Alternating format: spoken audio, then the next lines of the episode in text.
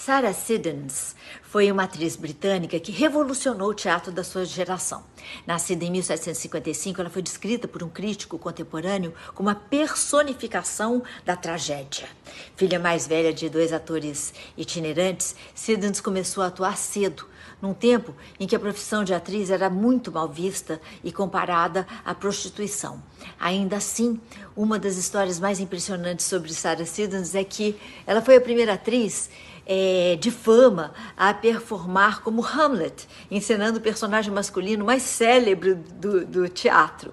Por conta do preconceito, Sarah teve que trabalhar como empregada doméstica durante um tempo da sua juventude, até conseguir se firmar na profissão para a qual ela estava predestinada.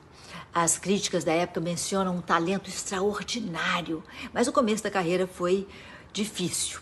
Tendo fracassado frente aos críticos de Londres, Sara foi demitida da companhia em que trabalhava, passou seis anos passou os seis anos seguintes trabalhando em companhiazinhas provincianas e ganhando muito pouco.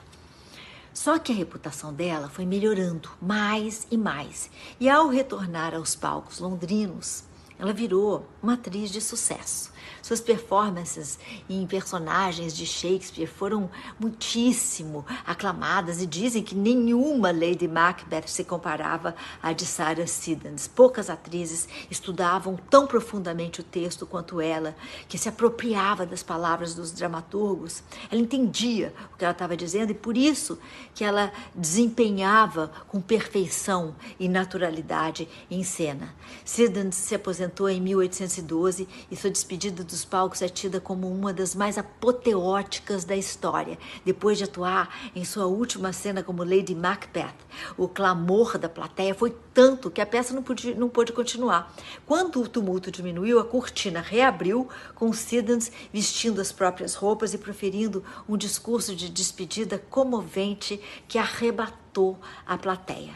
Depois de se aposentar, ela voltou aos palcos, aos palcos várias vezes, uma delas a pedido da princesa Carlota de Gales.